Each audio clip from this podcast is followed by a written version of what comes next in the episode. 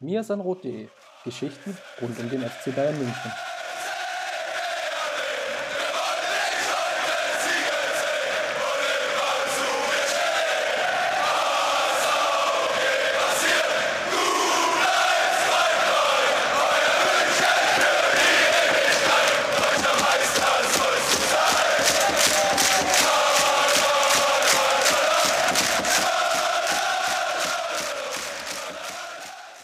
Servus und herzlich willkommen zu einer neuen Folge des Mir sind Rot Podcast. Folge 236 und euer Gastgeber ist wie immer an dieser Stelle Christopher Ramm, meine Wenigkeit. Und ja, ich habe wieder meinen Co-Moderator an der Seite, Justin Graf. Grüß dich. Servus, Chris. Gut, dann das Motto der heutigen Sendung ist, glaube ich, relativ klar.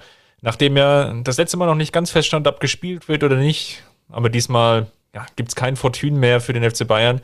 Die DFL hat gesagt, ihr müsst antreten.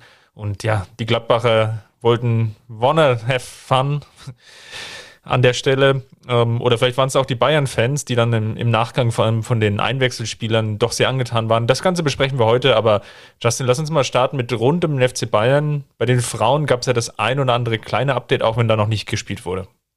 Genau so ist es. Äh, die Frauen haben äh, heute, wir nehmen am Sonntag, den 9. Januar auf, haben sie eine Pressemitteilung rausgegeben, ähm, ja, in der es äh, heißt, dass sie das Trainingslager in äh, Doha nicht bestreiten werden. Ähm, ja, das war ja eigentlich geplant, dass sie dort in Doha wieder ähm, ins Trainingslager gehen und äh, dort auch wieder die ein oder andere ähm, ja, äh, Veranstaltung machen, sage ich mal, beziehungsweise dass das ein oder andere ähm, ja, äh, Projekt äh, weiterführen, beispielsweise in Schulen zu gehen etc. pp.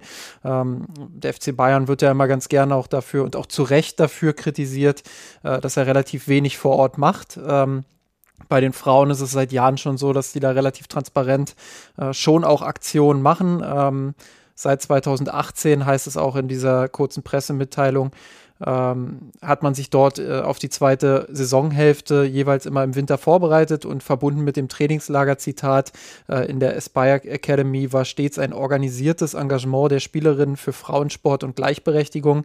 Das Programm ist eine Kooperation der, äh, der FC Bayern, des FC Bayern mit dem Qatar Women's Sports Komitee.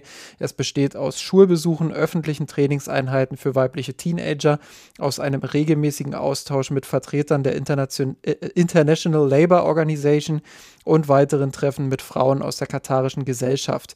Ähm, das fällt jetzt dieses Jahr natürlich weg, weil die Bayern einfach nicht vor Ort sind. Ähm, und als Grund haben sie angegeben, äh, Zitat Bianca Rech, also die sportliche Leiterin des F äh, der FC Bayern Frauen, die derzeitige allgemeine Entwicklung der Corona-Situation, der dynamische Anstieg der Inzidenzwerte haben uns bewogen, in München zu bleiben ja, äh, ich glaube, eine Bewertung meinerseits brauchst du da nicht. Äh, ich glaube, da, da, sind sich äh, so gut wie alle einig, dass das eine vernünftige ähm, Entscheidung ist. Äh, aber ich denke mal, dass, das ist auch nochmal relativ relevant, auch für diesen Podcast, das einfach zu erwähnen, äh, dass die FC Bayern Frauen da so, so entschieden haben. Ähm, ansonsten, wenn wir schon bei den Frauen sind, ähm, komme ich dir gleich mal zuvor. Wahrscheinlich äh, liegt dir schon die Frage auf, den, auf der Zunge, die Sebastian bei uns im, im Forum gestellt hat, in der Mirsan-Rot-Kurve. Ähm, nämlich, ja, ob jetzt äh, Handlungsbedarf bei den Bayern-Frauen auf der Torhüterposition äh, besteht. Ähm, kleiner Kontext an alle, die vielleicht nicht so regelmäßig reinhören oder sich nicht so mit den Bayern-Frauen beschäftigen. Ähm, die Stammtorhüterin Laura Benkert äh, hat sich schwer verletzt, ähm, wird mehrere Monate ausfallen. Ähm, ja, und äh, wird nicht zur Verfügung stehen. Gerade bei den Frauen ähm, sind Knieverletzungen, insbesondere Kreuzbandrisse, ähm, einfach auch nochmal eine andere, eine andere Nummer. Äh, sie treten häufiger auf, statistisch gesehen. Ähm, sie, sie dauern in der Behandlung auch länger. Ähm, ja, es gibt nicht so viele Daten, glaube ich, dazu, äh, wie es mit der Regeneration dann aussieht und wie es damit aussieht, wie man, äh, wie hoch die Wahrscheinlichkeit ist, wieder an sein Leistungsniveau zu kommen ähm, und inwiefern da auch ein Unterschied äh, zu den Männern besteht. Aber es ist zumindest anzunehmen, ähm, dass es da Unterschiede gibt und äh, dementsprechend, ähm, ja, glaube ich, ist es schon sinnvoll, den Markt zu beobachten. Ich würde jetzt nicht direkt in diesem Winter tätig werden, wenn ich ehrlich bin. Äh, man hat mit Janina Leitzig, ähm, sorry, falls sie vielleicht Janina ausgesprochen wird, ich weiß es nicht so genau, ähm, hat man eine Torhüterin vor der Saison äh, verpflichtet äh, aus, aus äh, Hoffenheim. Ähm, die dort auch schon die ein oder andere Minute im Tor stand. Ähm, dementsprechend äh, hat man da durchaus auch, äh, ja, jetzt nicht die allergrößte Erfahrung, aber äh, eine junge Torhüterin, äh, die entwicklungsfähig ist. Und wenn man sie schon verpflichtet hat, ähm, dann sollte man, ähm, ja, aus meiner Sicht zumindest auch äh, auf sie vertrauen für diesen Ernstfall. Man hat den Kader ja nicht irgendwie aus Jux zusammengestellt, sondern ähm, ja, weil man, weil man überzeugt ist, dass er in der Breite gut aufgestellt ist und dass man ähm, auch Laura Benkert, wenn sie dann mal aus, äh, ausfällt, ersetzen kann. Fand sie jetzt in den, in den vier Spielen, die sie gespielt hat, ähm, ja, auch nicht so schlecht. Ähm, das, das war schon in Ordnung, was sie da gezeigt hat. Klar, die Sample Size war jetzt noch nicht allzu groß. Wird man sehen, wie sie sich in der Rückrunde entwickelt. Ähm, aber grundsätzlich glaube ich schon, äh, dass man da eine Torhüterin hat, die entwicklungsfähig ist. Ähm, ja, und die Laura Benkert, zumindest auf Zeit äh, ersetzen kann. Sicher nicht eins zu eins. Das muss immer im Team aufgefangen werden. Das heißt, auch die Abwehr äh, muss sich dementsprechend vielleicht äh, noch mal ein bisschen mehr strafen, um noch weniger Torchancen dann vielleicht auch zuzulassen. Ähm, das ist immer auch eine Teamaufgabe. Aber ich würde jetzt nicht sofort äh, auf den Markt rennen, äh, nur weil sich die Torhüterin schwer verletzt hat. Ist ja auch eh schwierig in der Wintertransferperiode, also selbst für den FC Bayern und vielleicht mit dem Abstrich noch mit selbst im Frauenfußball schwierig natürlich dann total adäquaten Ersatz zu finden. Wäre jetzt im Profibereich bei den Männern natürlich nicht, nicht anders. Wir erinnern uns an die Verletzung von Manuel Neuer, da wurde dann auch nicht im, im Winter dann nochmal nachverpflichtet. Ja, und dazu muss man auch sagen, im Frauenbereich ist es vielleicht sogar noch ein Tick schwerer, ähm, weil die, die Spitze an, an, also die Spitze ist zwar gewachsen an Clubs, die, ähm, die mitspielen wollen in Europa um die Champions League, aber die Leistungsspitze an Spielerinnen, also die wirklich absolute Weltklasse sind, ähm, die ist nach wie vor relativ dünn. Da sind viele junge Spielerinnen gerade auf dem Weg in diese Richtung, ähm, aber die, die Spitze ist deutlich dünner als bei den Männern und deshalb ist es auch nicht ganz so einfach, ähm, diese Spitzenspielerinnen dann wirklich auch an sich zu binden auf dem Transfermarkt, weil da einfach auch eine riesen Konkurrenzsituation herrscht. Dann hatten wir noch eine weitere Frage, die ich auch nochmal mit reinnehmen wollte, vom Anpfiff-Podcast. Der wollte wissen, was wir zum Transfer von Batista Meyer denken. Das haben wir letzte Woche schon bearbeitet. Da einfach nochmal in die äh, vorherige Episode gerne reinhören. Aber da war noch ein zweiter Teil, den ich ganz gerne nochmal Richtung Amateure mit aufnehmen will. Der ging nämlich in die Richtung, ob sich der FC Bayern denn nicht eine Art Partnerverein suchen sollte innerhalb der Dachregion. Also ähm, für die, die jetzt nicht firm sind mit dem Begriff Deutschland, Österreich, die Schweiz. Dort in der ersten, zweiten Liga da vielleicht auch der Sprung für die Spieler dann zu groß ist von der Regionalliga, wo sie ja jetzt unterwegs sind, Richtung, Richtung Bundesliga. Und das ist sicherlich ein Problem, glaube ich, der letzten Jahre, ähm, die jetzt hier der, der Anpfiff-Podcast natürlich anspricht. Und warum man ja auch so sehr versucht hatte, darauf zu drängen, in der dritten Liga auf Fuß zu fassen, hatte ja dann auch das überragende Jahr nach dem Aufstieg mit dem Titelgewinn dort. Und ja, dann aber im Folgejahr der Abstieg, ich glaube, das gab ganz, ganz viele Ursachen. Nichtsdestotrotz war es so, dass es den Spielern, glaube ich, schon geholfen hat, dort einfach ja, Fuß zu fassen auf einem höheren Niveau, also auch im, im Bereich Profifußball, wirklich danach zu agieren. Klar ist das natürlich immer nicht ganz einfach von der Spielweise, weil natürlich dann auch die Gegner teilweise sehr, sehr destruktiven Fußball gespielt hat. Klammer auf, Klammer zu, das unterscheidet sich ja gar nicht so sehr in der Bundesliga jetzt mal aus Sicht des FC Bayern. Und von daher war das sicherlich oder sind das jetzt lernreiche Jahre. Und ja, das ist sicherlich ein Punkt, wo man jetzt genau auch schauen muss, wie man, glaube ich, sich insgesamt in der Jugendarbeit aufstellt. Wir haben ja auch noch jetzt so die ein oder andere Nachfrage bekommen und das werden wir gleich im, im Kontext des Gladbach oder der Gladbach-Partie dann nochmal, ja, glaube ich, zusammen erörtern, ist die Frage, ja, wie, wie stellt sich der FC Bayern da eigentlich insgesamt auf? Also ist es jetzt sehr, sehr viel Geld auch in den Campus investiert worden, das Sprungbrett hin zur ersten Mannschaft. Was oder welches Team ist es? Ist es die U19? Ist es oder sind es die Amateure?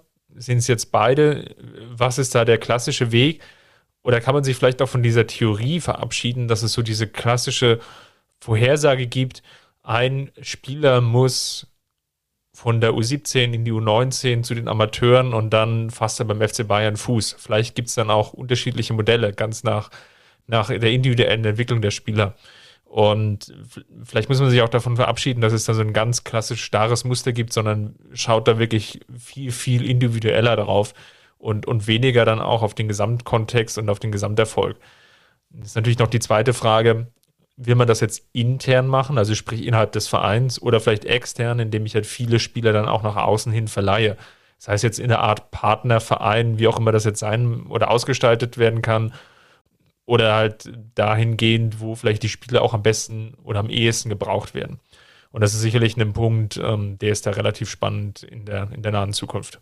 Ja, jetzt, jetzt ist das Kind sowieso schon in den Boden gefallen, würde ich fast äh, sagen, weil du es gerade angesprochen hast mit dem, mit dem Leihsystem. Das ist ja auch eine Frage, die ich relativ häufig bekommen habe heute ähm, auf Twitter, als ich nochmal nach äh, Input für den Podcast äh, gefragt hatte. Ähm, da hat auch beisp beispielsweise Alex, also at FCS Alex, äh, gefragt, ähm, ja, wie, wie würdet ihr viele Leiden, wie bei beispielsweise Chelsea und oder äh, ein Ko Kooperationsteam äh, dafür sehen? Ähm, man muss natürlich aufpassen, ähm, dass man dann nicht, äh, ja, nicht, nicht so viel verleiht, dass, dass man dann äh, den Eindruck erweckt, äh, einem würde irgendwie ganz Europa gehören. Äh, ich glaube, ähm, das würde, würde auch äh, keinen guten äh, keinen guten Ruf hinterlassen, irgendwie alles aufzukaufen, was, was Talent hat und das dann durch die Welt zu verleihen. Ähm, glaube, das ist, ist etwas, was auch einem Ruf eines Campus durchaus schaden kann. Ich finde auch, dass ähm, Talentförderung ähm, immer auch ähm, klar mit, mit Scouting zusammenhängt. Du, du musst Spieler von außerhalb auch dazu holen. Äh, man sieht beim FC Bayern jetzt an Jamal Musiala auch, dass das gut funktionieren kann. Aber es gab eben auch schon Beispiele, wo diese Spieler dann ähm, ja, einfach Positionen blockiert haben. Und ähm, da ist, glaube ich, Thiago Dantas äh, in der vergangenen äh, oder vor zwei Saisons ähm, Nee, vergangene Saison müsste das gewesen sein, ne? Ähm, da, da war das äh, sehr, sehr ist schon auffällig. so ewig her, ja. Ja, das ist auch, auch mit diesem Corona, was sich jetzt einfach schon so ewig zieht, da kommt man gern mal mit den, mit den Spieljahren durcheinander. Ähm, aber der ist halt ein sehr gutes Beispiel dafür, ähm, dass er, dass er halt eine Position im Mittelfeld blockiert hat, wo sich beispielsweise ein Torben Rhein hätte, ähm, ja, vielleicht gut entwickeln können. Ähm, und da ist es dann immer eine Frage, welche Perspektive kann man den Spielern aufzeigen. Ähm, ich glaube, Leihvereine ähm, oder Leihgaben erstmal allgemein sind immer ein guter Schritt. Damit hat man auch schon in der Vergangenheit gute Erfahrungen gemacht, wie ich finde. Ähm, beispielsweise äh, Alaba nach Hoffenheim oder wenn man noch weiter zurückgeht, Lahm nach Stuttgart. Äh, da gab es viele Beispiele, die auch gut funktioniert haben. Es gab sicherlich auch Beispiele, äh, die komplett in die Hose gegangen sind. Äh, deshalb ähm, würde ich auch das nochmal weiterführen, weil er auch oder explizit ein Partnerverein angesprochen wurde. Ähm, finde ich es gut. Man muss jetzt nicht unbedingt eine feste Kooperation mit beispielsweise Hoffenheim oder so eingehen, ähm, aber die Kontakte einfach zu pflegen und ich glaube, das macht der FC Bayern auch, soweit ich das weiß.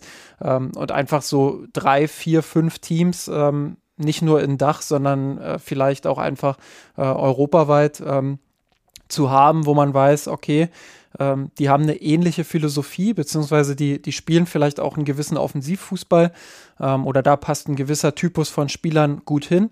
Ähm, und da ist eine relativ äh, gute Konstanz vielleicht auch vorhanden. Äh, da können wir die Spieler immer mal wieder hinverleihen ähm, und, und mit denen vielleicht ähm, ja, im Austausch bleiben und einfach die, den Kontakt halten. Ich glaube, das muss man nicht unbedingt vertraglich festhalten. Ähm, auch da besteht wieder die Gefahr, dass man dann ähm, ja in, in so ein Micromanagement abdriftet. Ja, vielleicht auch in so ein, in so ein System äh, Red Bull Light, sage ich mal. Jetzt nicht in dem, in dem Ausmaß, aber dass man halt äh, den Vorwurf bekommt, man hat irgendwie zwei, drei Farmteams in Europa ähm, und farmt sich da die Spieler zusammen. Ähm, das, das sehe ich durchaus auch ein bisschen kritisch, muss ich sagen. Ähm, aber so lockere, freundschaftliche fast schon äh, Kontakte zu haben, ich glaube, das schadet nicht. Ähm, und da immer wieder dann auch Spieler an Clubs zu verleihen, ähm, ist, glaube ich, eine gute Sache. Wir werden später über die Leihspieler noch sprechen. Äh, Chris Richards ist, glaube ich, ein gutes Beispiel jetzt nach Hoffenheim, ähm, wo man einfach gute Erfahrungen dann auch gemacht hat ähm, mit diesem Club, denke ich, ähm, wo man vielleicht auch weiter im Austausch bleiben kann. Also ich bin grundsätzlich offen dafür und da werden wir im Laufe des Podcasts, spätestens wenn wir über Paul Wanner sprechen, ähm, ja, auch äh, darauf zu sprechen kommen, ähm, dass man den Spielern mittels solcher Laien oder solcher Konzepte eben auch ähm, ja, eine gewisse Zukunft präsentieren kann, die man ihnen so beim FC Bayern einfach nicht versprechen kann. Und das kann dann dazu führen, dass das ein oder andere Top-Talent eben ähm, ja, vielleicht doch von, von der Zukunft beim FC Bayern überzeugt ist, wenn ihm glaubhaft vermittelt wird, ähm, da ist eine Leihgabe zu einem anderen Team drin, äh, wo wir gute Erfahrungen gemacht haben, wo andere Spieler sich einfach auch gut entwickelt haben. Vielleicht nochmal einen Aspekt mit reinwerfen, bevor wir dann glaube ich, mal auf das Gladbach-Spiel rüber switchen. Ist natürlich auch die Frage, mit welcher Anspruchshaltung man da rangeht, insgesamt an die ganze Geschichte.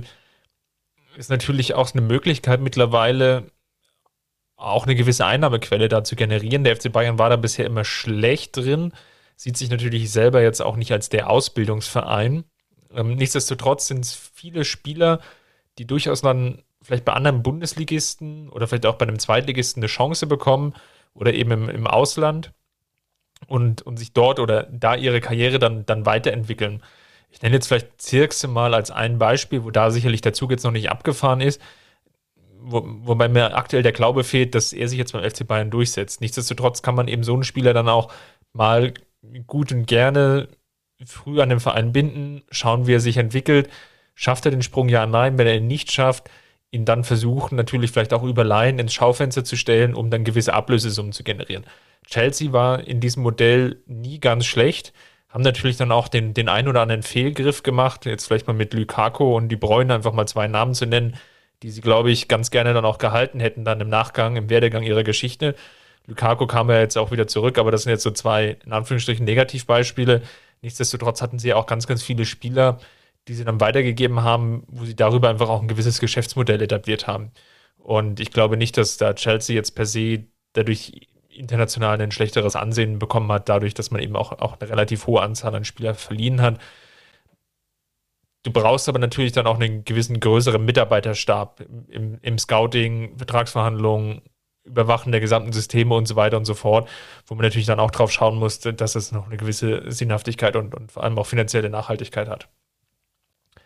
Lass uns mal auf das Gladbach-Spiel schauen. Jetzt war es wieder so, dass der FC Bayern gegen Gladbach nicht gewonnen hat vielleicht im Vorfeld gab es ja nochmal die eine oder andere Diskussion. Im, nachdem wir gesprochen haben, kam, glaube ich, dann auch nochmal stärker raus, dass der FC Bayern schon versucht hatte, Richtung DFL und bei Gladbach mal vorzuführen, ob man denn nicht ähm, das Spiel verlegen könnte. Dem war jetzt schlussendlich nicht so. Ich glaube, aus einer Gladbacher Sicht und wo sie gerade in der Tabelle stehen, ist es auch in gewisser Weise nachvollziehbar, dass sie sich natürlich auch Hoffnung gemacht haben, ah, okay, der FC Bayern muss da mit x Jugendspielern auf der Bank antreten. Äh, können wir ja gleich dann auch nochmal vorlesen, wer da alles auf der Bank gesessen hat. Also Früchtel im Tor, B, Feldhahn, Lawrence, Ibrahimovic und das ist nicht Slatan.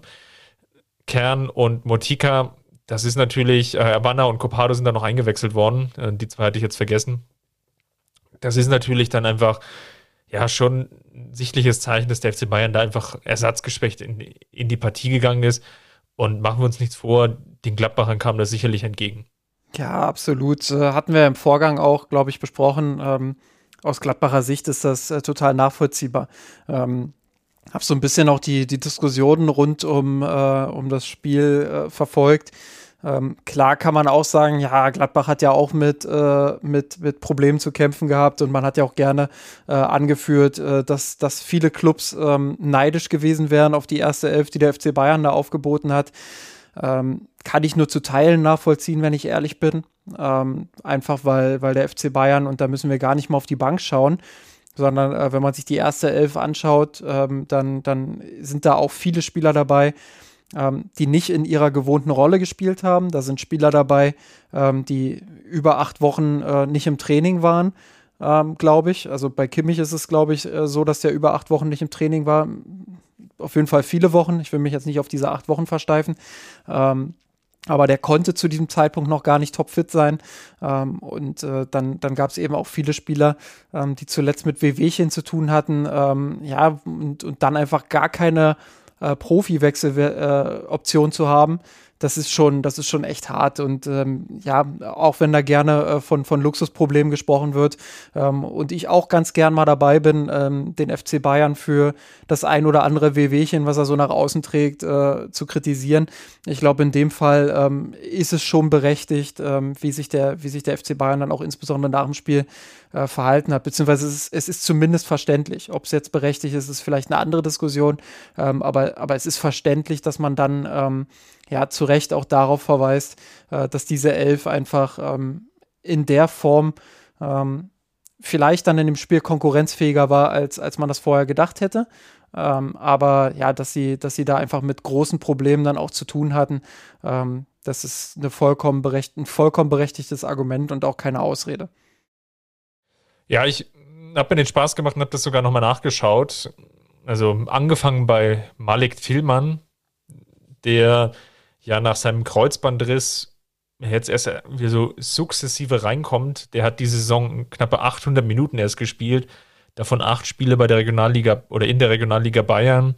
Der ist wirklich auch erst im Aufbau und das hat man natürlich gemerkt. Ich will mich jetzt auch gar nicht auf ihn jetzt einschießen, weil er natürlich jetzt auch bei den Gegentoren, dann werden wir sicherlich auch gleich nochmal drauf kommen, vielleicht die eine oder andere Aktie jetzt mit drin hat. Aber man hat schon gemerkt, dass der natürlich jetzt nicht so gut eingebunden ist. Und bei Kimmich, um jetzt mal den prominentesten Vertreter zu nehmen, wo es natürlich auch selbst verschuldet ist, klar, das muss man natürlich auch an der Stelle sagen, ist ähm, letztes Pflichtspiel am 6.11. gewesen. Bei Sabitzer war es äh, knappe zwei Wochen später, am 19.11. Und das ist natürlich viel, viel Zeit, die dazwischen liegt, wo beide jetzt einfach auch kein, kein Profispiel mehr gemacht haben. Und ja, teilweise waren sie einfach wieder im Training und haben mittrainiert, aber es sind immer noch Unterschiede. Gerade bei Sabitzer hat man das, glaube ich, sehr stark gemerkt, dass da schon Substanzverlust war, aber auch bei Kimmich hinten raus fehlte dann so der letzte Punch. Da, merkte man auch die Müdigkeit. Das, das erklärt natürlich auch, warum, glaube ich, der FC Bayern sich dann auch schwer getan hat, sagen wir mal, in der letzten Viertelstunde sich dann auch wirklich nochmal so in, in Schlagdistanz zu bringen oder einfach auch noch mehr Druck auf die Gladbacher auszuüben die ja auch viel gelaufen sind und natürlich auch viel Corona-Ausfälle hatten, darf man natürlich auch nicht unter den Tisch kehren. An der Stelle, die auch die ein oder andere Umstellung machen mussten.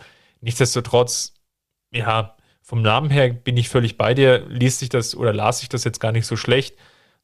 Auf dem Platz war es natürlich so, dass da viele vielleicht nicht gespielt hätten, ähm, wenn es jetzt einfach normale Umstände gewesen wären. Ne? Und da schließe ich sogar, also bei Kimmich kann ich mir schon vorstellen, dass er gespielt hätte aber auch nur, wenn es dann eine wirkliche Option gegeben hätte, ihn dann ab der 60. Minute oder so rauszurotieren. Ja, und äh, dann muss man dazu sagen, Ulreich äh, hat, hat ewig kein Pflichtspiel für die, für die Profis mehr gemacht, glaube ich. Ähm, hat, hat keinen wirklichen Spielrhythmus, ähm, muss, muss natürlich auch dann ähm, in der Situation erstmal reinwachsen. In dieser Situation ist bei beiden Gegentoren, ähm, ja, zumindest nicht unschuldig. Beim ersten sage ich noch, okay, ja, Neuer hätte ihn vielleicht gehalten, wahrscheinlich gehalten. Ähm, beim zweiten ist er auf jeden Fall dran. Ähm, das, ähm, ja, das, das sind Gegentore, die hätte FC Bayern mit Neuer vielleicht nicht so bekommen. Ich will ihm da gar keinen Strick draus drehen, aber er hat einfach keinen Rhythmus. Ähm, das ist mal der eine Punkt. So, und dann äh, geht es weiter in der Verteidigung. Wenn du in die Innenverteidigung schaust, Pavard ähm, hatte jetzt schon in der Hinrunde nicht so die, die alt zu beste Form, sage ich mal. Ähm, aber ähm, hat halt äh, jetzt auch auf einer anderen Position gespielt. Klar, die hat er gelernt, ähm, aber das bedeutet nicht, dass er sie auf Anhieb wieder äh, sofort äh, auf Top-Niveau spielen kann. Neben ihm hat Süle gespielt, äh, der, der angeschlagen war, bei dem lange unklar war, ob er überhaupt spielen kann. Ähm, ja, und, und dann hast du einfach drei, vier, fünf, vielleicht sogar sechs Spieler, ähm, die einfach ganz natürlich nicht an ihr Maximum gehen können, die gar nicht an ihr Maximum kommen können in diesem Spiel. Und das fällt dir dann natürlich mehr ins Gewicht, äh, ja, wenn du, wenn du gar keine Wechseloptionen hast, beziehungsweise du hast zwar Wechseloptionen, aber eben Jugendspieler, ähm, ja, die dann mehr eine Wundertüte sind, als dass sie dir äh, sofort weiterhelfen können. Ähm, und äh, das, das macht es dann eben gegen jeden Gegner schwer, egal ob das jetzt äh, gegen, gegen den vermeintlichen Angstgegner Gladbach ist ähm, oder ob das ähm, selbst gegen Kräuter Fürth, glaube ich, hätten sich die Bayern nicht äh, so einfach getan. Ähm, das, das ist einfach ähm, eine Situation, die für alle nicht, nicht leicht war und ähm, wo ich einfach glaube, ähm, ja, dass man äh, da auch nicht draufhauen sollte und jetzt sagen sollte, boah, wie haben die das denn wieder verteidigt und äh, ähm, ja, da ist jetzt System drin oder so, sondern ähm, ich würde wirklich da dieses Argument diesmal in diesem Spiel auch gelten lassen, ähm, dass das A nicht eingespielt war, dass B Spieler nicht auf ihren Positionen spielen konnten ähm, und C, ja, dass, dass viele Spieler einfach nicht äh, fit sein konnten und auch nicht fit waren. Lass uns mal auf die Aufstellung schauen. Julian Nagelsmann hat sich äh, für das System entschieden, worauf er eigentlich die ganze Zeit vertraut hat, also dieses klassische 4-2-3-1-System.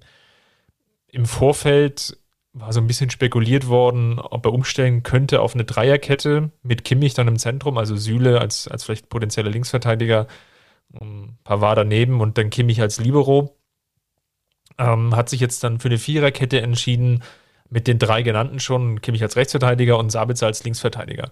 glaube ich, nach vorne hin war es dann relativ klar. Rocker Musiala davor, wie schon fast in den letzten Wochen, kann man ja sagen, die beiden und dann vorne Gnabry Müller, Tillmann jetzt auf der, der linken Position, da können wir auch gleich nochmal drüber sprechen und Lewandowski.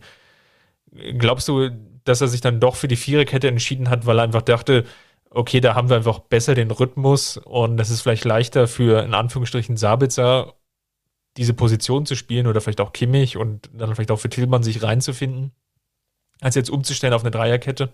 Ähm, ja, ich glaube, äh, die Idee war dahinter, ähm, vor allem im Mittelfeldzentrum eine gewisse Dominanz ins Spiel zu bekommen ähm, und, und Rocker dort im Zentrum zu unterstützen.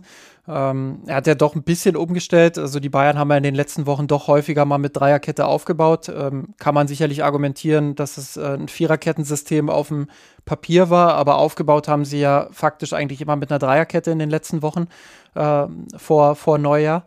Ähm, und das haben sie diesmal nicht so klar gemacht. Also diesmal war es eher wieder so ein, so ein 2-3-Aufbau, in dem äh, Kimmich und Sabitzer von den Außenbahnen immer wieder ins Zentrum gerückt sind ähm, und dort Spieler gebunden haben, äh, was Rocker einfach auch einen gewissen Raum gegeben hat.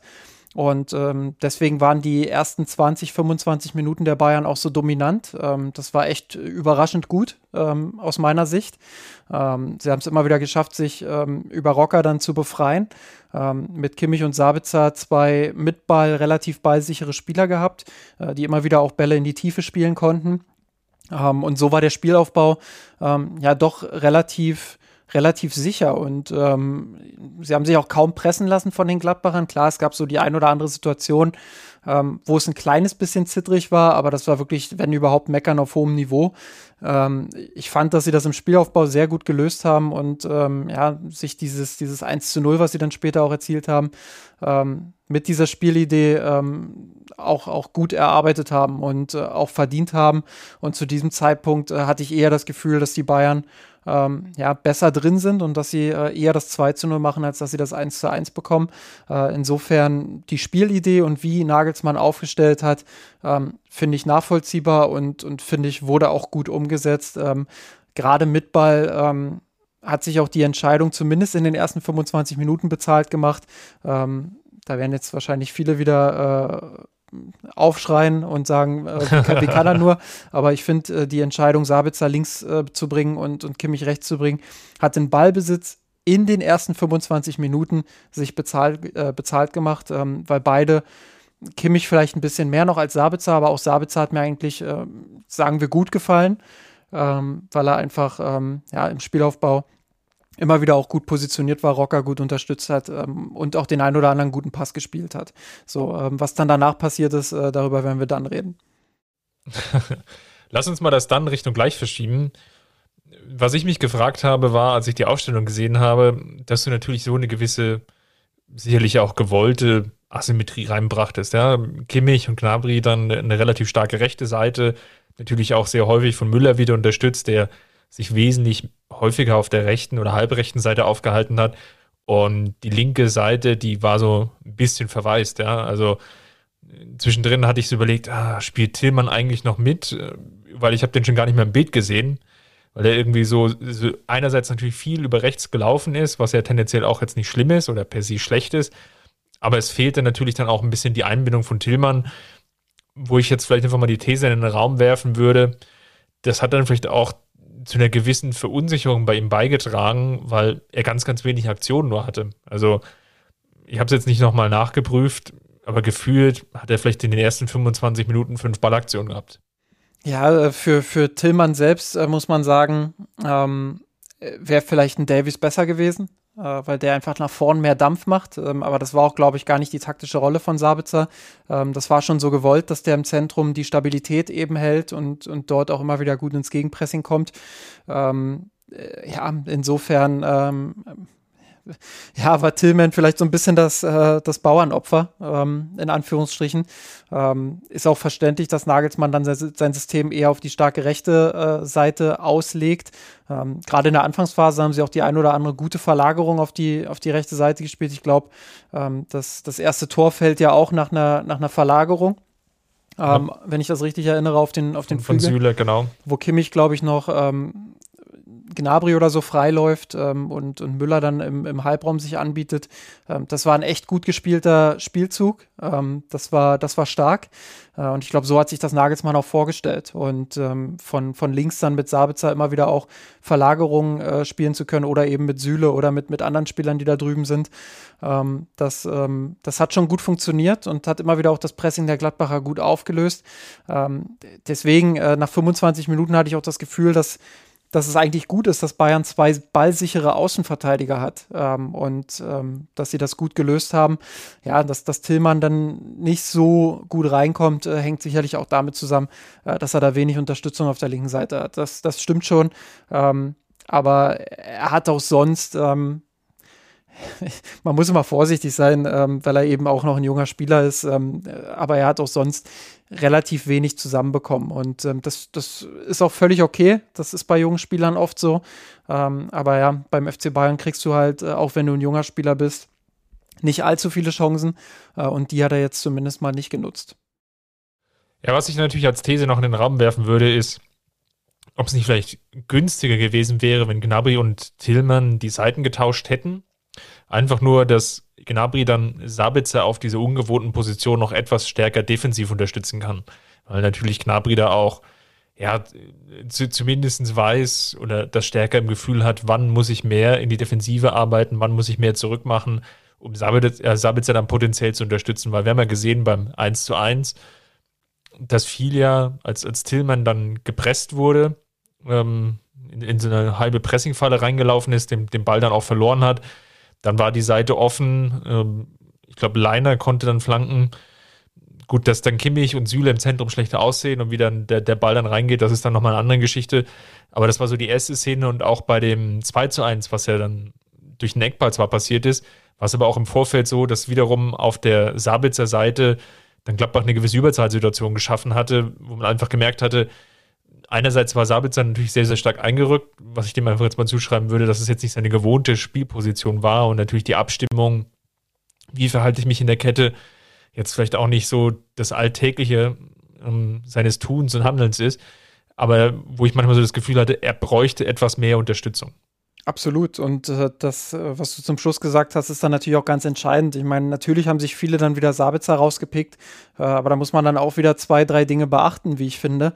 Ähm, einerseits, was du vorhin auch schon angesprochen hast, dass er, dass er jetzt auch länger kein Pflichtspiel mehr gemacht hat, ähm, dass er dann auch noch out of position spielen muss, also eine neue Rolle auf der Linksverteidigerposition, ähm, die mit Ball, wie gesagt, durchaus Sinn ergeben hat. Ähm, aber gerade in der Phase, äh, rund um das 1 zu 1 und auch danach hat man eben gemerkt, dass er kein klassischer Linksverteidiger ist, weil er dann eben äh, die Räume nicht so gut abgedeckt hat, nicht so gut verteidigt hat, äh, wie das beispielsweise ein Alfonso Davis macht. Und äh, die Bayern, ähm, ja, die haben dieses 1 zu 1 kassiert und äh, nach diesem 1 zu 1 ähm, sind sie unsicher geworden und ähm, haben sich hinten so ein bisschen auch reindrücken lassen. Das heißt, sie sind nicht mehr ganz vorne angelaufen, ähm, eher so ein, so ein Mittelfeldpressing gespielt, äh, standen dann teilweise auch mit zwei Viererketten äh, mal kurz am eigenen Strafraum.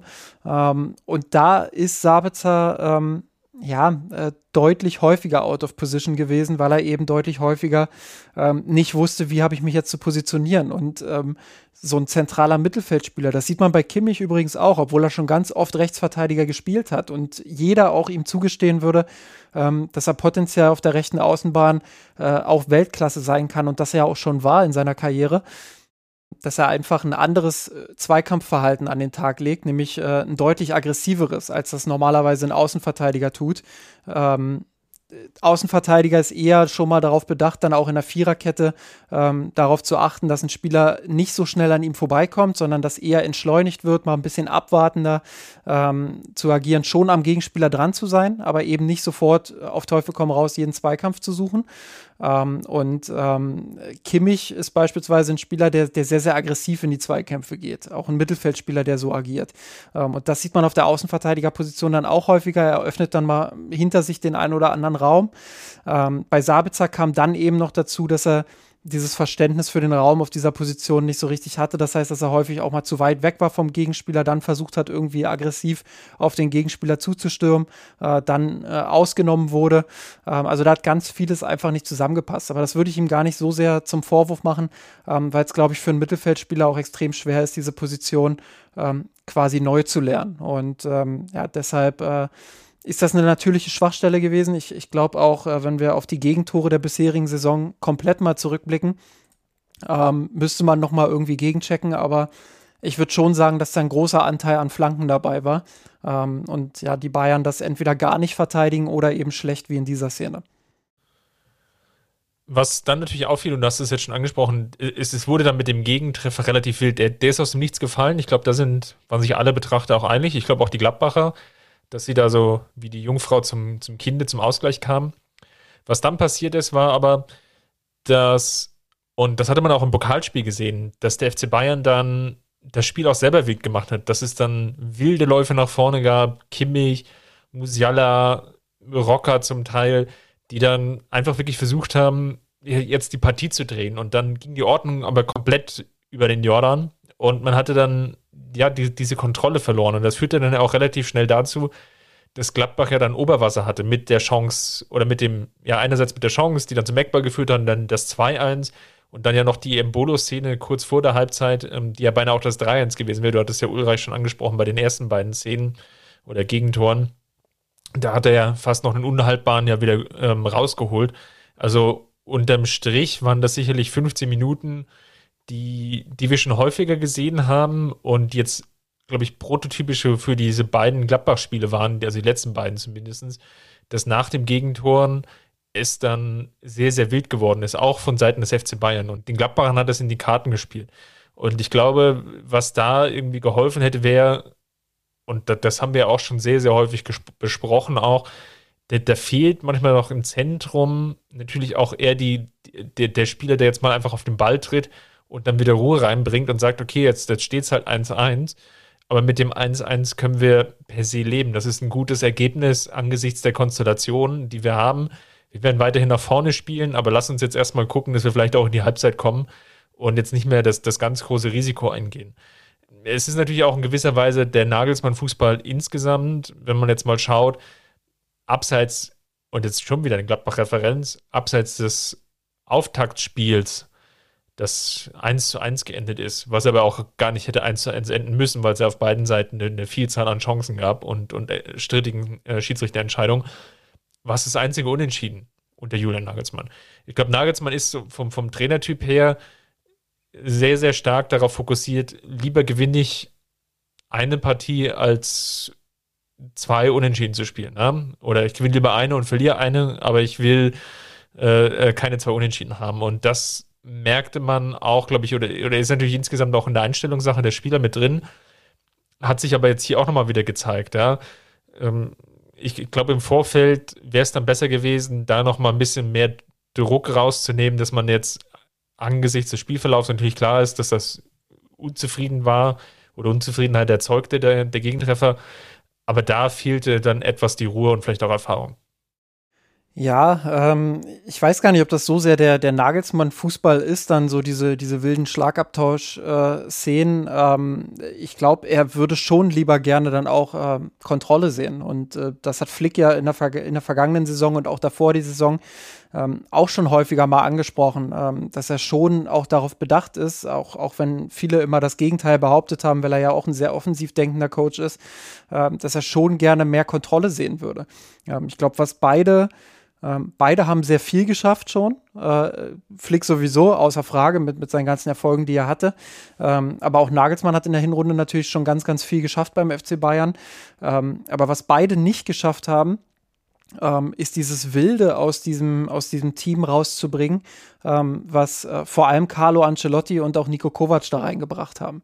Ähm, dieses teilweise ähm, unstrukturierte, ähm, dieses ähm, ja au, aus der Struktur auch rauszufallen, vielleicht auch in einigen Spielphasen dann mal wild zu werden, wenn der Gegner das, das anbietet, dass es eine wilde Spielphase wird. insbesondere unter Nico Kovac hat sich das ganz zum Negativen entwickelt, wie ich finde ähm, dieser Aspekt. Ähm, und das haben weder Flick noch Nagelsmann bisher so ganz rausbekommen. Klar, äh, wir erleben schon deutlich mehr Spiele, wo es dann auch kontrolliert ist. Aber wir erleben auch ganz, ganz viele Phasen des FC Bayern, ähm, wo man diesen offenen Schlagabtausch einfach immer wieder hat. Äh, nochmal, wenn du jetzt dieses Gladbach-Spiel äh, beurteilst, musst du natürlich immer auch dazu sagen, es ist in dieser Personalkonstellation auch schwer, so einen Gegner 90 Minuten an die Wand zu spielen. Das, das wird nicht passieren.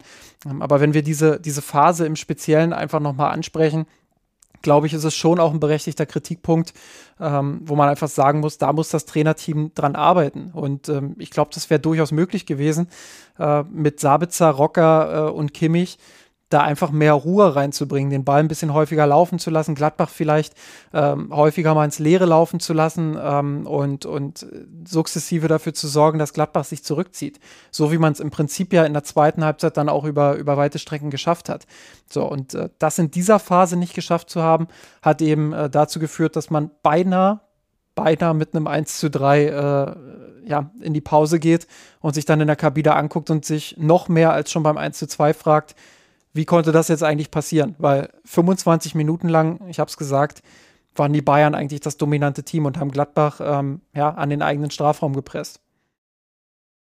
Ein weiteren Aspekt, den ich auch nochmal mit reinwerfen wollen würde, ist, wir haben jetzt natürlich sehr darüber gesprochen, über die Spieler wie Sabitzer, Tillmann, die ja frisch reinkamen oder reinkamen auf anderen Positionen. Ich glaube, was natürlich auch jetzt zur Niederlage beigetragen hat, war, dass und ich nenne jetzt einfach mal Serge Gnabry als, als einen von diesen Spielern, ist dann auch die etablierten Kräfte in An- und Abführungsstrichen nicht geschafft haben, ihr, ihr bekanntes Niveau zu erreichen. Gnabry hatte ähm, sechs Ballverluste aufgrund von, von schlechter Ballannahme und Mitnahme, was ein sehr, sehr hoher Wert ist. Musiala auch mit fünf. Das ist für einen Zentrumsspieler dann auch schon fast ein zu hoher Wert. Gut, Tillmann haben wir ja besprochen, mit vier sei jetzt mal dahingestellt, ist sicherlich alles nicht so gut gelaufen, aber ich glaube, Serge Gnabry war schon derjenige, wo man auch das Gefühl hatte, wenn der besser drauf gewesen wäre und seine Normalform abgerufen hätte, dann wäre das Spiel auch vielleicht in den ersten 25 Minuten schon ganz anders gelaufen. Ja, auch danach äh, gab er schon viele Szenen, wo er dann auch mit Platz äh, auf die Gladbacher Kette zudribbeln konnte, ähm, dann auch mal den einen oder anderen aussteigen konnte. War jetzt kein schlechtes Spiel von ihm, äh, hat auch einige gute Szenen gehabt. Ähm, aber gerade so im letzten Drittel, da hat man sich einfach mehr von ihm erhofft, glaube ich, dass er da häufiger dann auch in den Abschluss kommt äh, und vielleicht sogar das, das ein oder andere Tor erzielen kann. Ähm, ja, das ist, glaube ich, so dieses, dieses alte, dieses alte Gnabry-Problem. Er hat zu viele Spiele, in denen er einfach nur gut ist. Ähm, und dann hat er wieder so Spiele, wo wirklich, wo, wo du wow sagst und dir denkst, boah, was, was war das denn jetzt? Das war ja absolute Weltklasse. Ähm, und diese Weltklasse zeigt er noch zu selten, um wirklich dann auch zu diesem Top-Top-Niveau zu gehören. Ähm, selbst an den schlechten Tagen ähm, ist er oft noch gut, aber eben nicht so gut, dass man sagt, ähm, er ist Weltklasse, sondern eher, dass man dann sagt, naja, äh, da fehlt schon noch ein bisschen was zu dem, was er sonst zeigt. Und dann trübt das so ein bisschen das Bild. Ähm, dann werden die guten Aktionen schnell mal vergessen. Ähm, aber ich glaube, das muss auch der Anspruch sein, dass er, dass er auf dieses Top-Top-Niveau eben dann auch kommt. Ähm, ja, und äh, das hat er in diesem Spiel wieder vermissen lassen. Ich glaube, er hätte eine ganz entscheidende Komponente sein können. Ähm, Musiala, ja, ist immer noch ein junger Spieler. Ähm, das, das wird auch immer ganz schnell beim FC Bayern vergessen, äh, wie jung, wie jung der eigentlich ist. Ähm, glaube, dass der dann mal einen Tag hat, wo nicht alles so zusammenläuft und wo auch die, die äh, sonst so ja, ich sag mal, wo der Kleber am Fuß so ein bisschen versagt. Ähm, das äh, ist, glaube ich, auch ganz normal. Äh, insofern äh, würde ich schon eher dann auch äh, bei Gnabry, Lewandowski, ja, Lewandowski hatte Abschlüsse, ähm, der hat schon, der hat schon ziemlich am Maximum gespielt, hat ja auch das Tor sensationell erzielt. Ähm, Zweimal noch, also einmal Latte, einmal Pfosten. Genau. Also ähm, das, Müller, Müller das war im Rahmen auch, seiner Möglichkeiten, genau. Müller war eigentlich auch ganz okay, äh, muss man auch dazu sagen. Äh, hat, hat auch ein paar gute Pässe gespielt. Ähm, Sechs Key-Pässe hat er gespielt. Ich habe es ähm, gerade auch noch offen. Also das ist eigentlich auch schon überdurchschnittlicher Wert. Ja, dementsprechend äh, ist Knabri schon der Spieler, glaube ich, den man sich am ehesten in der Offensive ähm, herauspicken kann. Dann lass uns mal weiterschauen ähm, auf die zweite Halbzeit. Es, es gab da noch eine ganz gute Phase, so zwischen der ja, 55. bis zur 65. Minute, als dann eigentlich ähm, Hüter dann auch wechselt, Player bringt und Bayer für Neuhaus und Janschke. Das war dann mehr so eher der Bruch dann danach, aber es gab so eine Phase von, von guten 10 Minuten. Da hatte ich das Gefühl, dass der FC Bayern relativ nah dran am Ausgleich. Das, das waren ja auch die, der Lattentreffer. Dann gab es nochmal die Flanke von Lewandowski, wo Müller knapp verpasst und so weiter und so fort. Da gab es, glaube ich, eine Vielzahl von sehr guten bis Halbchancen. Und ja, dann wechselt Julian Nagelsmann relativ spät, 75. Bringt Wanne für Rocker und Copado für Tillmann und ich, also was natürlich dann im Nachgang sehr, sehr hoch ähm, bewertet wurde, ähm, gerade natürlich auch in den sozialen Netzwerken, war der Auftritt von Wanner, der als jüngster Profi sich jetzt ja in die Geschichtsbücher eingetragen hat, der Jamal Musiala abgelöst hat mit 16 Jahren und 15 Tagen waren es, glaube ich. Ja. Der, der Wert ist schwer zu drücken, weil man darf ja oder muss ja mindestens 16 Jahre alt sein. Also da, da ist der Spielraum relativ klein, um, um da den, den Rekord weiter nach unten zu drücken. Aber kurzum, der hat natürlich mit seiner Unbekümmertheit sehr, sehr viel Spaß gemacht und hat sich, glaube ich, in ganz, ganz viele Fanherzen schon nach ganz kurzer Zeit gespielt. Ja, und äh, da spiele ich jetzt mal, spiele ich jetzt mal den Uli Hoeneß äh, und, und ähm, will so ein bisschen die Euphoriebremse auch geben. Ähm, auch weil ich die Frage erhalten habe, ähm, wie sieht es denn jetzt eigentlich aus? Spielt, spielt Wanner jetzt häufiger bei den Bayern, äh, bei den Profis? Ähm, ich glaube, da muss man immer sehr, sehr vorsichtig sein. Äh, du hast es gesagt, 16 Jahre, 15 Tage. Jetzt denken wir alle mal ganz kurz oder, oder gehen mal ganz kurz in uns und denken mal zurück daran, ähm, was wir mit 16 Jahren gemacht haben, ähm, wie reif wir uns selber zu, in, in, diesem Alter schon, schon gehalten haben ähm, und wie oft wir in, im Alltag, jetzt einfach nur in Alltagssituationen oder auch in der Schule oder sonst wo, ähm, dort richtige Entscheidungen getroffen haben ähm, wo wir wirklich sagen würden, das sind, das sind äh, Entscheidungen, äh, die sind super. So, und ich ähm, glaube, wenn wir das getan haben, dann werden wir ganz schnell auch zu einem zu einem Fazit kommen. Ähm, und dann wird man auch verstehen, dass äh, so ein Spieler wie Wanner jetzt nicht irgendwie jeden Spieltag äh, im Kader oder ähm, in der ersten Elf stehen wird. Ähm, das äh, halte ich für, für relativ abwegig. Ähm, da kam jetzt einfach sehr, sehr viel zusammen in dieser Situation. Ähm, es ist ohne Frage ein sehr, sehr gutes Zeichen an ihn auch. Äh, sein Vertrag läuft im, im kommenden Sommer aus. Ähm, dementsprechend wird das auch eine Rolle gespielt haben im Hinterkopf. Ähm, der FC Bayern ähm, ja, wird, wird Wanner oder, oder ich weiß, dass der FC Bayern ähm, da auch äh, ein Stück weit um Wanner versucht hat zu werben, ähm, dass so ein bisschen die Situation auch dafür genutzt hat. Ähm, und dementsprechend ähm, ja, muss man da auch immer vorsichtig sein, dass man da nicht zu euphorisch wird, dass man dann nicht äh, jetzt irgendwie äh, in, in, überscharfe Kritik verfällt, äh, wenn er jetzt in den nächsten Partien äh, vielleicht nicht mehr spielt oder vielleicht sogar nicht mehr mehr im Kader steht. Ich glaube, was jetzt der nächste Schritt sein muss, ähm, ist ihn sukzessive vielleicht auch an die Amateure ranzubringen, äh, ihn sukzessive auch äh, ans Profitraining ranzubringen, ihn dort regelmäßig auch mittrainieren zu lassen. Ich glaube, dass er das Potenzial dafür hat, das hat er allein in diesen 15 Minuten gezeigt, aber das zeigt er auch regelmäßig ähm, ja, im Jugendbereich. Er selber ähm, soll sehr klar im Kopf sein, er soll ein sehr vernünftiger Mensch sein.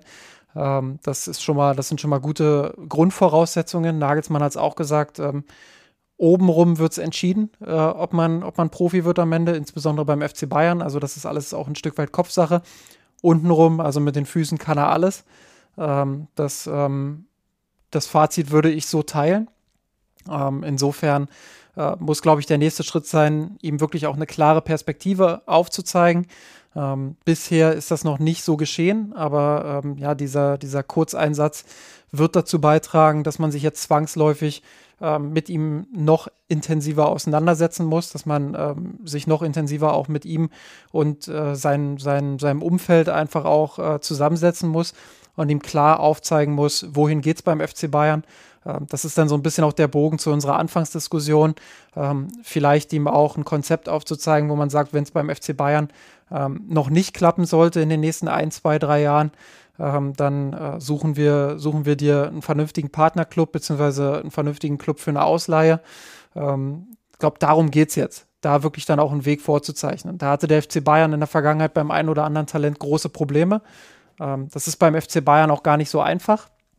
Einfach deshalb, weil, weil die Schwelle zwischen Jugendbereich und Profibereich beim FC Bayern so riesig ist wie bei keinem anderen Club in Deutschland. Ähm, die können nicht mal eben wie, wie Bayer Leverkusen ähm, oder selbst vielleicht sogar Borussia Dortmund ähm, an die Jungs herangehen und, und denen äh, Versprechen für zwei, drei Jahre machen. Dafür ist das auch am Campus teilweise zu schnelllebig. Ähm, aber ich glaube, der FC Bayern muss da ein Stück weit mutiger werden, ein Stück weit äh, mehr auch in die Offensive gehen, was, was äh, ja, Karriereplanung der jungen Spieler angeht. Ähm, und das ist jetzt die Aufgabe bei Wanner. Und, und ähm, um ihn einfach auch jetzt in den nächsten Wochen zu einer Verlängerung zu bewegen, das wäre extrem ärgerlich und ein extrem negatives Zeichen für den eigenen Campus. Ähm, ja, wenn, wenn Paul Wanner, den ich für, für vielleicht einen der absoluten Top-Talente, vielleicht sogar das Top-Talent aktuell am Campus halte, ähm, ja, wenn der ablösefrei im Sommer gehen würde, ähm, das das wäre schon harter Tobak, äh, auch für die Ambitionen, die man sich selbst am Campus gesetzt hat. Und ähm, deshalb nochmal, für die nächsten Wochen sollte man so ein bisschen auf die Euphoriebremse treten, ähm, ihn, ihn jetzt nicht zu sehr hypen und nicht zu sehr ähm, unter Druck setzen, beziehungsweise auch den Club zu sehr unter Druck setzen, dass er jetzt irgendwie jede Woche äh, mindestens zehn Minuten spielen soll oder so. Ähm, da sollte jeder noch mal dran denken, wie er so war, als er 16 war. Und äh, da sind Schwankungen ganz normal, sowohl in der Persönlichkeitsentwicklung als auch äh, in der Leistungsfähigkeit. Ähm, aber es geht darum, ihm eine vernünftige Perspektive jetzt aufzuzeigen. Es gibt ja durchaus noch Chancen, dass er zumindest gegen Köln und vielleicht ja auch sogar gegen Hertha, das sind ja die zwei Spiele, bevor es dann ja nochmal eine Länderspielpause gibt, eine internationale Länderspielpause, also nicht für die europäischen Mannschaften, sondern für ähm, die ja, äh, vor allem in Südamerika dann, die zum Teil alle noch WM-Qualifikationsspiele offen haben, da wird es ja nochmal eine zweiwöchige Unterbrechung geben, Ende Januar. Ähm, Klammer auf, Klammer zu, das war sicherlich auch ein Punkt der Überlegung, warum man die, ähm, das Training ja auch erst relativ spät gestartet hat mit ähm, dem den zweiten bzw. den dritten Januar, weil man ja wusste, dass es dann nochmal eine zweiwöchige Pause gibt, wo es ja dann auch nochmal Trainingsmöglichkeiten gibt. But long story short, was ich eigentlich erzählen wollte, ist, Stand jetzt sieht es wohl so aus, dass ähm, Komang, Tolisso, Omar Richards und Manuel Neuer zurückkehren werden für das Spiel gegen Köln. Das sind aktuell vier Spieler. Muss jetzt mal schauen, wie es jetzt bei den anderen aussieht. Es, es gab ja da relative Unklarheit, wann der jeweilige Spieler eigentlich positiv getestet wurde und dann in die Quarantäne gegangen ist. Jedenfalls bei den vier Spielern, die ich jetzt genannt habe, sieht es wohl so aus, dass sie wieder zurückkommen werden, ist natürlich die Frage, äh, vor allem beim Koman, der äh, verletzt war, Tolisso auch verletzt war, ob die jetzt schon kurzfristig helfen können, sich auch wieder spielfit melden. Da haben wir natürlich dann wiederum das gleiche Problem wie jetzt auch die, die anderen genannten Spielern. Ich glaube, bei Neuer wird das jetzt weniger das Problem sein. Und Omar Richards könnte natürlich dann ein Startelf-Kandidat sein, ganz klar für die linke Seite. Würde dann einfach so das Problem lösen, ähm, wie man jetzt ja gesehen hat, dass du, obwohl du zwei oder sogar drei mit Hernandez Linksverteidiger oder potenziell Linksverteidiger im Kader hast, äh, dann auf die Sabitzer-Variante wieder umgreifen musst. Aber je nachdem gibt es dann noch den einen oder anderen Bankplatz und da hat Wanner jetzt durch die Leistung, die er jetzt in dieser Viertelstunde gezeigt hat, sich erstmal in den Vordergrund gespielt und kann natürlich jetzt sein, dass es jetzt auch in die Belegung mit reingeht. Ja, je nachdem, was es auch an offensiven Möglichkeiten noch gibt, dass Wanner jetzt vielleicht dann sagen wir mal, die, zweite, dritte Option ist, die du einfach noch auf der Bank hast. Ja, absolut. Ähm, klar, ich habe es ja auch gesagt, man, man versucht jetzt auch gerade so ein bisschen, um ihn zu werben. Äh, insofern kann ich mir das auch gut vorstellen, dass er vielleicht noch ähm, ein, zwei Mal im Kader steht. Äh, Würde aber einfach bezweifeln, ob das jetzt ähm, in der Rückrunde so weitergeht. Ähm, klar, es hängt auch ein bisschen von ihm ab. Ähm, wenn er jetzt ähm, diese, diese Ansätze, die er gegen Gladbach ähm, gezeigt hat, wenn er die jetzt irgendwie im nächsten Spiel äh, in noch einem Kurzeinsatz, falls der wirklich kommen sollte, ähm, bestätigt, vielleicht sogar ein Tor schießt oder, oder ein Tor vorbereitet. Er hat ja sogar gegen Gladbach fast äh, in einer Szene ähm, einen möglichen Ausgleich äh, mit eingeleitet, als er den Ball im Mittelfeld gewinnt. Ähm, gut verzögert und dann in die Tiefe spielt. Äh, weiß gar nicht mehr, wer dann äh, nach dem Querleger in der Mitte verpasst hat, aber ähm, das war eine gute Chance zum Ausgleich und da äh, hatte er große Aktien dran. Ähm, ja, und wenn er, wenn er diesen Impact irgendwie noch bestätigen kann, will ich es gar nicht ausschließen, dass er vielleicht auch häufiger im Kader steht oder äh, zumindest dann auch mal in den Profikader aufrückt, was das Training angeht. Ähm, aber man sollte bei so jungen Spielern eben äh, immer ganz, ganz vorsichtig sein, was, was die Erwartungshaltung angeht. Gut, dann, was bleibt, oder andere Frage, was nehmen wir noch mit aus diesem Gladbach-Spiel? Puh, ähm, ich glaube, man nimmt mit, oder wenn man, wenn man das positiv formulieren will, äh, nimmt man durchaus mit, dass man ähm, auch mit dieser Rumpfelf mehr als konkurrenzfähig war. Ähm, Gladbach hat jetzt vielleicht auch nicht unbedingt seinen, seinen allerbesten Tag gehabt, hat jetzt auch nicht äh, ja, die besten Erfahrungen aus den letzten Spielen äh, mitgenommen. Das heißt, die Form war jetzt auch nicht so überragend. Keiner wusste, wo stehen sie so wirklich. Ähm, aber ich will das gar nicht kleinreden. Ich finde, dass die Bayern ja, mit Ausnahme dieser Phase nach dem 1 zu 1 bis zur Halbzeit äh, ein gutes Spiel gemacht haben, dass sie sich das Unentschieden mindestens verdient gehabt hätten. Äh, vielleicht sogar ein Sieg, ähm, aber ein Unentschieden wäre, denke ich, schon okay gewesen. Ähm, Expected Goals laut FPref, damit wir das auch nochmal genannt haben, weil wir ja in der vorvorletzten Folge darauf gesprochen haben oder darüber gesprochen haben. Wieder für den FC Bayern 1,7 zu 1,1. Es kam natürlich, ich will nicht sagen wieder alles zusammen, aber es war so ein klassisches Spiel, wenn der FC Bayern das verliert, dass du auch das nötige Quäntchen Glück an der einen oder anderen Stelle hattest. Ja, definitiv. Und deshalb, ähm, ja, würde ich schon äh, die positiven Aspekte, glaube ich, mitnehmen, äh, wenn ich Julian Nagelsmann wäre. Äh, klar, es unfassbar ärgerlich, ähm, dass, du, dass du jetzt den, den Vorsprung auf Dortmund so ein bisschen verspielt hast, ähm, auf sechs Punkte, der geschrumpft ist. Ähm, aber ja, das war jetzt auch nichts, was, was komplett unabsehbar war. Ich glaube, ähm, ja, dass, dass viele schon damit gerechnet haben, dass das ein sehr enges Spiel gegen Gladbach wird. Ja, und ein äh, bisschen Pech war dabei, ein bisschen Unvermögen war sicherlich auch dabei. Äh, aber mit der Elf ist es auch wirklich schwer, dann äh, gegen Gladbach zu gewinnen. Das, das muss man auch ganz ehrlich sagen. Ich glaube, es wird jetzt sehr darauf ankommen, wie die nächsten zwei Spiele laufen. Gegen Köln, was jetzt nochmal so ein Wackelspiel ist. Köln jetzt, ja, zumindest jetzt mal wieder Oberwasser nach dem Sieg gegen, gegen die Hertha heute. Was so ein kleiner Knackpunkt sein kann, ist, dass Dortmund noch am Freitagabend spielt. Gegen Freiburg auch sicherlich keine einfache Partie. Nichtsdestotrotz kann so ein bisschen mental sein, dass du dann vielleicht nur bei drei Punkten stehst, ähm, die du vielleicht noch Vorsprung hast, dass es dann ja sich so ein bisschen festsetzt und, oh, oh, und dann nochmal ein bisschen ins Wackel kommen. Auf der einen Seite, du hast diesen Vorsprung, klar. Auf der anderen Seite willst du ihn halt auch nicht an den ersten zwei oder drei Spieltagen jetzt dann leichtfertig verspielen. Bayern dann abermals, dann die Woche drauf, wieder erst hinter Dortmund. Die spielen am Samstag gegen die TSG Hoffenheim. Also Dortmund spielt jetzt gegen den dritten und vierten der Tabelle. Bayern dann jetzt ähm, gegen die Hertha dann noch. Eher eine Mannschaft, die jetzt unten drin steht, auch jetzt heute jetzt nicht wirklich besonders gut aussah. Ich glaube, da wird es jetzt ein bisschen drauf ankommen, dann jetzt wieder die nötige Ruhe reinzubringen und dann auch vor allem in den geregelten Trainingsbetrieb kommen, dass du auch wieder eine, eine Spielvorbereitung findest, die nicht davon geprägt ist, welcher Spieler kann potenziell noch ausfallen, sondern eher dich darauf fokussieren kannst, ja, wie stelle ich denn die Mannschaft auf den jeweiligen Gegner ein? Die, die Möglichkeiten sind jetzt ja noch da. Du hast ja jetzt keine englischen Wochen, sondern du kannst ja jetzt ja wirklich von Woche zu Woche schauen, wie bereite ich mich am besten auf den Gegner vor. Und das ist so ein bisschen der Punkt, den ich jetzt mir aus Sicht des FC Bayern natürlich erhoffen würde, dass du da auch wieder in Anführungsstrichen in diesen geregelten Spielbetrieb reinkommst. Ja, das, das wird ganz wichtig sein, dass sie Rhythmus äh, gewinnen. Ähm, wird aber auch wichtig sein, ähm, vor allem gegen Köln, dass sie, dass sie ihre defensiven Fehlermuster ein Stück weit abstellen. Ähm, Köln, müssen wir nicht drüber reden, äh, haben ihre größten Stärken übers, übers Flügelspiel, ähm, kommen da viel auch über Flanken.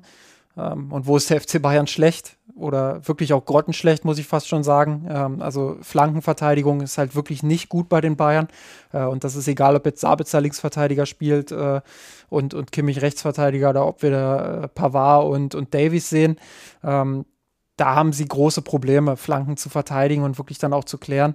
Ähm, und das wird gegen, gegen Köln ganz wichtig sein. Andererseits, ich habe das Spiel Köln gegen äh, Hertha gegen Köln heute auch in voller Länge geschaut ähm, und, und muss auch sagen, äh, also Kölns Pressing, ja, das, das ist schon in Ballnähe druckvoll, aber ballfern ergeben sich da so viele Räume und, und ein Club wie der FC Bayern mit, mit diesen Spielern, mit diesem Team, äh, wenn die das so konzentriert angehen wie in der Anfangsphase äh, gegen Gladbach, ähm, dann, dann werden sie ein paar Tore schießen gegen Köln. Davon bin ich überzeugt. Ähm, dazu kommt, äh, ich weiß nicht, wie die, wie die Bestimmungen jetzt in NRW sind, ähm, aber ja, volle Hütte wird es jetzt nicht sein in Köln. Das macht es dann auch mal wieder ein bisschen einfacher, ähm, dass das aktuell eben wieder so Geisterspiel-ähnliche Stimmung äh, herrscht.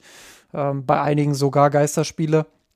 Ähm, ja, und, und äh, deshalb glaube ich, ähm, dass die Bayern das gegen Köln äh, konzentriert angehen werden und ähm, ja, dass sie, dass sie in der Lage sein werden, dieses Pressing auch auseinanderzuspielen. Ich kann mir aber auch vorstellen, äh, dass auch Köln in der Lage sein wird, äh, mit der einen oder anderen Flanke zum Torerfolg zu kommen. Und deshalb ähm, ich erwarte äh, zwei Teams, die, die sehr offensiv ausgerichtet sind. Ich erwarte ein Spiel, ähm, was teilweise mit offenem Visier geführt wird. Äh, kann mir vorstellen, dass es auf ein, auf ein sehr wildes Spiel hinausläuft. Ähm, haben wir in der, in der, Hinrunde auch schon ähnlich erlebt, als die Bayern 3 zu 2, glaube ich, gewonnen haben. Ähnlich viele Tore ähm, mit ähnlicher Verteilung kann ich mir, kann ich mir auch gut vorstellen äh, am kommenden Wochenende. Dann lass uns mal zum Abschluss noch die Frage in den Raum werfen, wer muss denn oder kann denn schon zufrieden sein mit seinen Neujahrsvorsätzen, dass er die schon ganz gut umgesetzt hat und wer muss denn da nochmal nacharbeiten? Ähm, ja, äh, ganz gut ist, glaube ich, weiterhin äh, Marc Rocker unterwegs. Ähm, hat eine gute Anfangsphase gegen Gladbach gehabt. Ähm, muss jetzt nicht, also ich will ihn jetzt nicht in den allerhöchsten Tönen loben. Ich glaube, er hatte auch die ein oder andere Schwäche. Äh, Gerade gegen den Ball war das Mittelfeld natürlich nicht physisch genug. Äh, da kam Gladbach immer wieder auch gut in die Halbräume. Ähm, lag aber auch daran, dass die Bayern vorne nicht so gut gepresst haben, wie sie es sonst tun. Ähm, also da waren einige Lücken dann im Mittelfeld. Ähm, aber mit Ball hat er wieder ähm, lange Zeit ein gutes Spiel gemacht. Äh, in der Phase äh, zwischen dem 1 zu 1 und der Halbzeit, da war, war ein bisschen blass, wurde gut rausgenommen von den Gladbachern. Äh, da haben die Bayern ihn nicht mehr so oft gefunden, aber gerade in der Anfangsphase war er auch wieder einer der Faktoren dafür, ähm, dass sie sehr dominant waren. Ähm, also äh, nicht der Top-Top-Auftritt äh, gemessen an seinen Leistungen, die er schon gezeigt hat, ähm, aber ich finde, dass er weiterhin auf einem sehr guten Weg ist äh, und ja, dass er, dass er auf einem guten Weg ist, auch seine Neujahrsvorsätze umzusetzen. Ich habe bei Rocker, das, ich, ich hatte irgendwie während des Spiels überlegt, wenn Fußball eher so Richtung Handball gehen würde, dass du zwischen Offensive und Defensive so schnelle Wechsel hast oder von mir ist auch noch wie American Football, dann wäre vielleicht Rocker der beste oder einer der besten Offensivspieler, die man sich vorstellen kann. Und der wäre sicherlich der allererste Kandidat, den ich als Trainer dann sofort raushole, wenn so, sobald ich den Ball verloren habe. Quasi der, der Quarterback, wenn man so will. Dann der, der, ja, der ungefähr, Passgeber. Ja.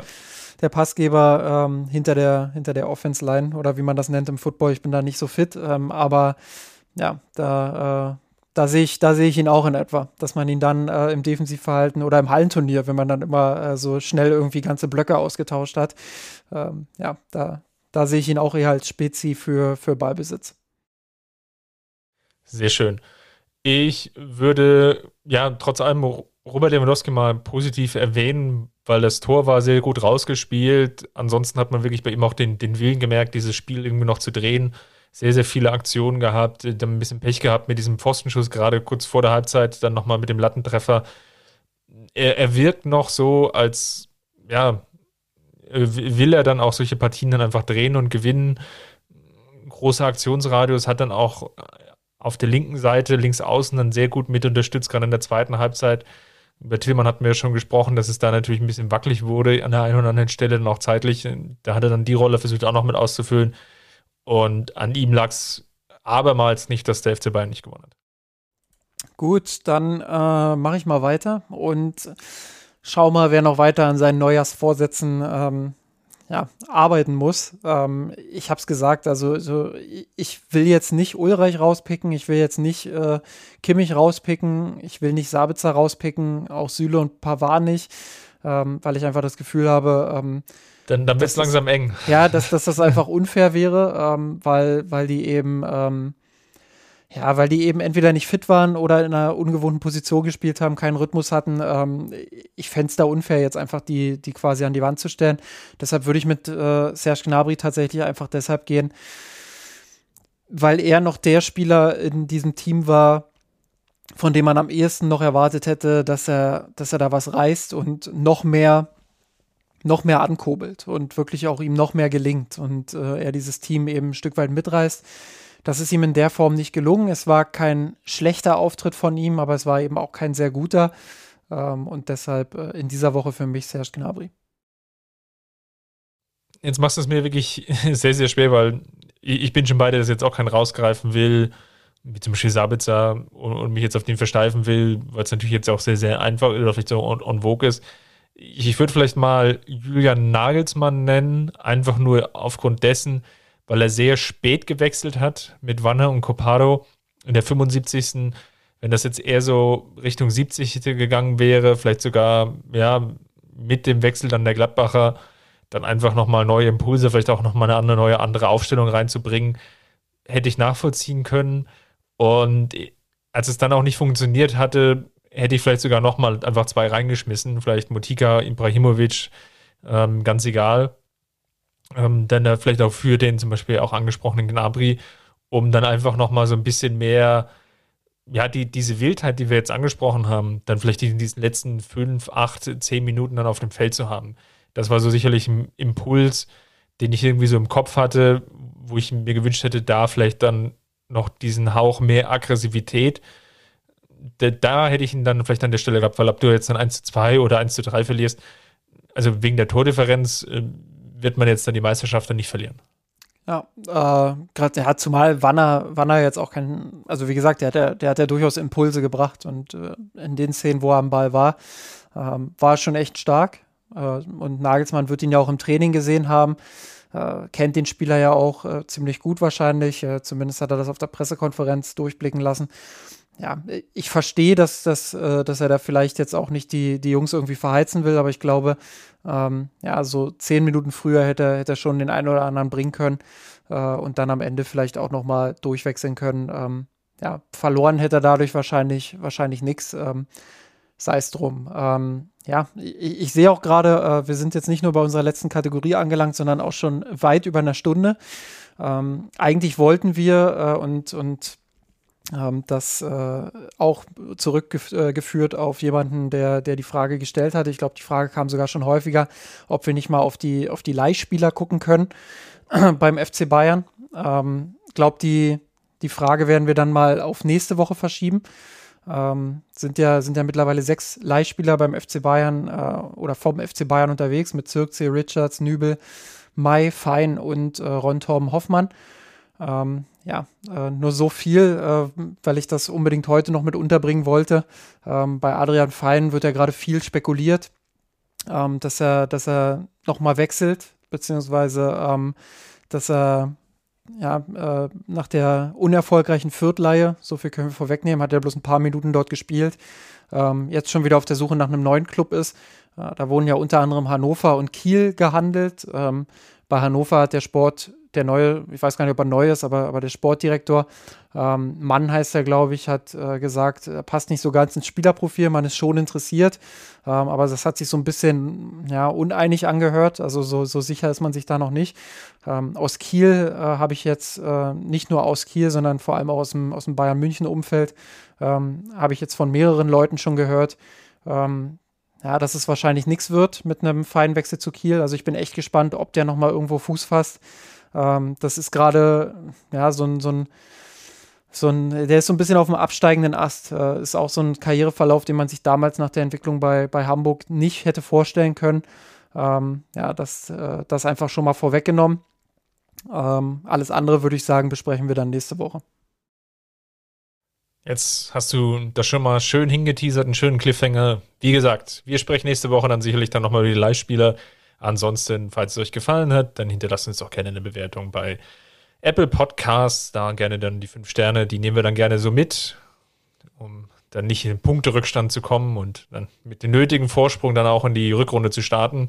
Ansonsten, wenn ihr uns finanziell unterstützen wollt, weil ihr sagt, das hat mir so, so gut gefallen, ich will, dass es unbedingt auch, auch in langer, langer Zukunft noch so weitergeht, dann unterstützt uns doch einfach bei Patreon, patreon.com slash mirsenrot oder bei mirsenrot auf den entsprechenden Banner klicken. Ansonsten, wie ihr schon gemerkt habt, und auch in der letzten Woche haben wir das versucht, auch stärker einzubauen.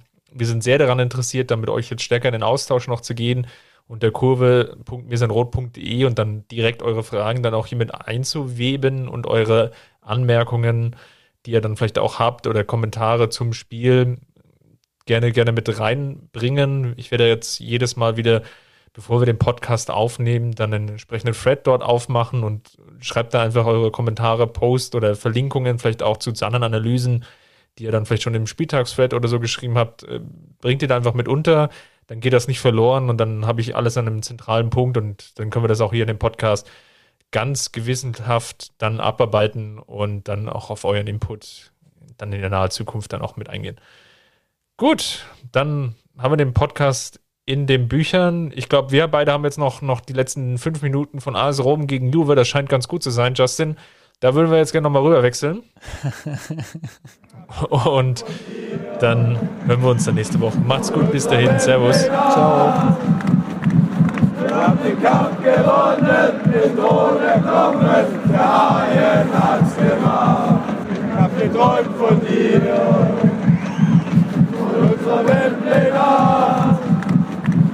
wir haben den Kampf gewonnen, den ohne Knochen, der Haien hat's gemacht. Ich hab geträumt von dir, von unserer Welt Weltpläne. Wir haben den Kampf gewonnen, den ohne Knochen, der Haien